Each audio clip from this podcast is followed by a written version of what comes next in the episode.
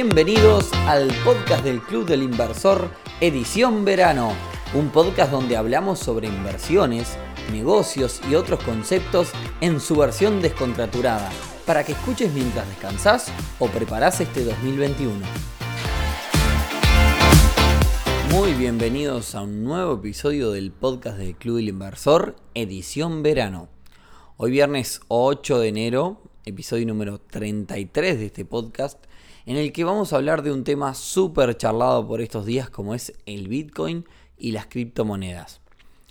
A lo largo de este 2021 también seguramente hagamos un episodio técnico bastante a fondo del tema, pero vamos a aprovechar en este caso las ediciones de verano para que todos nos pongamos al tanto sobre de qué trata todo esto del Bitcoin y las criptomonedas.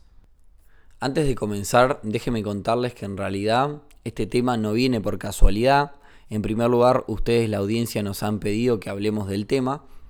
Y por otra parte, la realidad es que el precio del Bitcoin por estos días está tomando valores astronómicos por encima de los 38 mil dólares. Les voy a contar primero mi, opinión sobre el tema como inversor que ayer en el jueves de pregunta en nuestro Instagram arroba Club Inversor UI nos preguntaban. Yo soy ingeniero en informática y quizás puedo entender un poco eh, cómo funciona esta tecnología, sin embargo, me resulta bastante difícil el tema de comprender eh, los altibajos.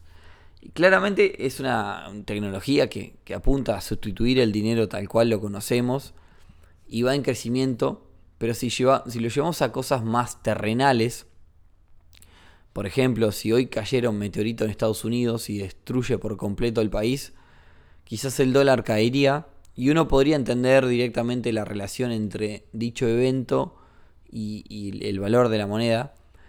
Bueno, lo que me pasa con el Bitcoin es eso. No logro cerrar, terminar de entender sus movimientos. Y en lo personal como inversor, cuando no termino de entender algo, no, no me atrae del todo.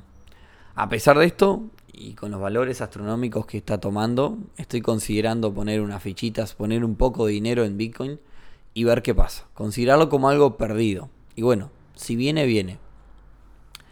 Ahora sí, vamos de lleno al tema y arranquemos como siempre contando un poco qué, es el Bitcoin para que todos podamos comprenderlo. El Bitcoin, como contábamos, es tomado hoy día como dinero digital. Pero bueno, vamos a explicarlo de, de forma bien sencilla y concreta. Si me estás escuchando haciendo otra actividad, bueno, presta atención a partir de este momento.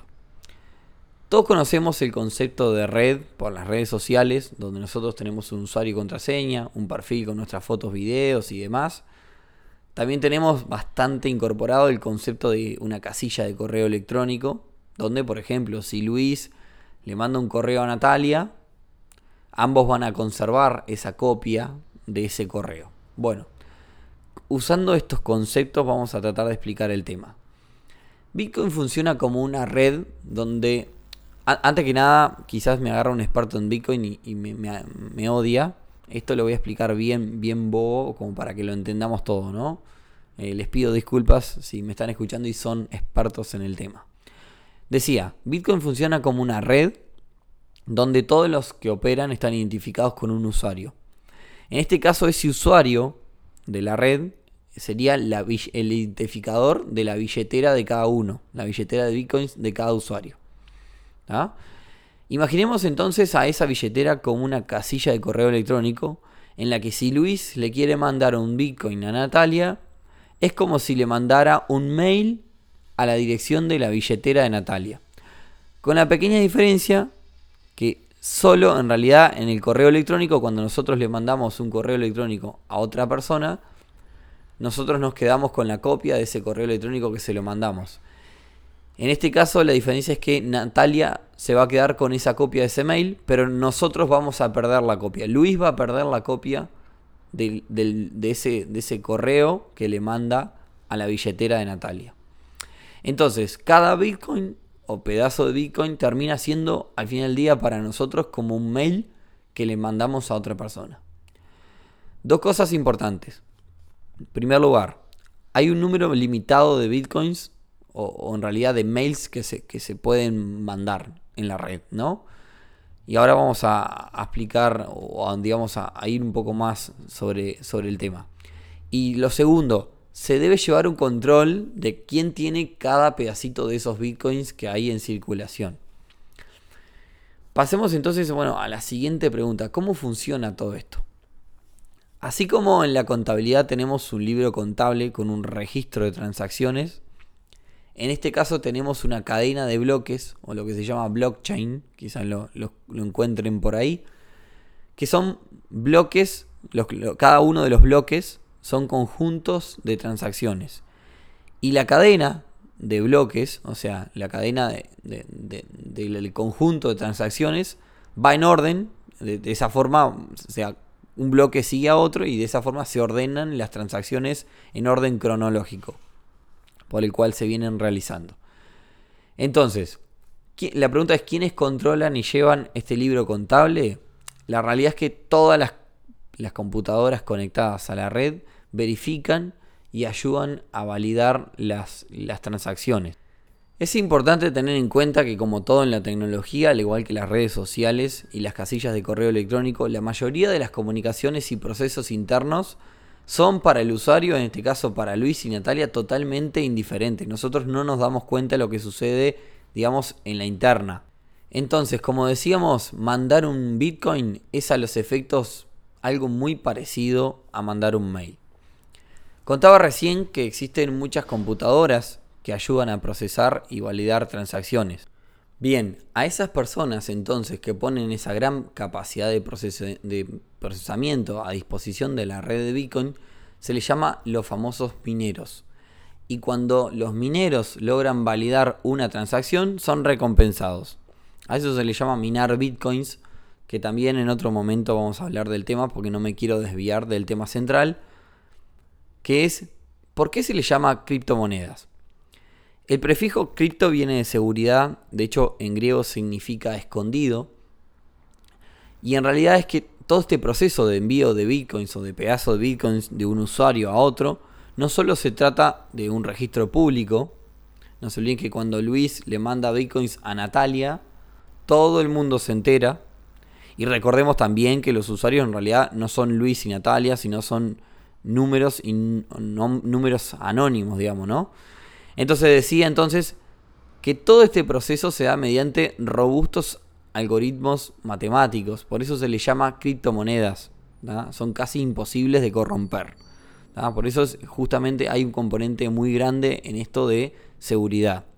Entonces, para resumir, la red mundial de Bitcoin es una red de computadoras interconectadas reguladas y controladas por los mismos usuarios sin intermediarios, en donde cada usuario tiene un, identificador, que es como si fuera el número de la cajita donde yo voy a guardar mis bitcoins, el número de la billetera, y cada uno de los bitcoins es para nosotros como si fuera un mail o un archivo. Eh, un archivo que hoy tengo yo y mañana se lo voy a transferir a otra persona porque le voy a transferir dinero y lo va a tener la otra persona. Es decir, cada uno de esos archivos son únicos. No se duplican al ser enviados, sino se estarían generando más, más bitcoins. Hay una cantidad limitada de bitcoins en circulación, por ende, a medida que son más demandados, crece su valor y no genera inflación. Entonces, ahora que entendemos mejor qué es, veamos un poco los beneficios. El primer beneficio es que no hay intermediarios. O sea, ¿cuál es la diferencia con el sistema tradicional del dinero hoy día? En este sistema de Bitcoin no hay intermediarios. Esto es una red entre personas. Por eso que se le llama, se le llama red peer-to-peer entre personas. No hay intermediarios. Por tanto, no hay comisiones de banco, ni límites de, de saldos, ni prohibiciones, ni demoras. En segundo lugar, no hay inflación. ¿Por qué no hay inflación? Porque el dinero, tal cual lo conocemos, hoy día es manejado por los gobiernos y por diferentes instituciones. Y los gobiernos tienen la capacidad de, cuando el dinero se está acabando o cuando hay que cubrir deudas con dinero, tienen una maquinita de imprimir dinero que imprimen a gusto.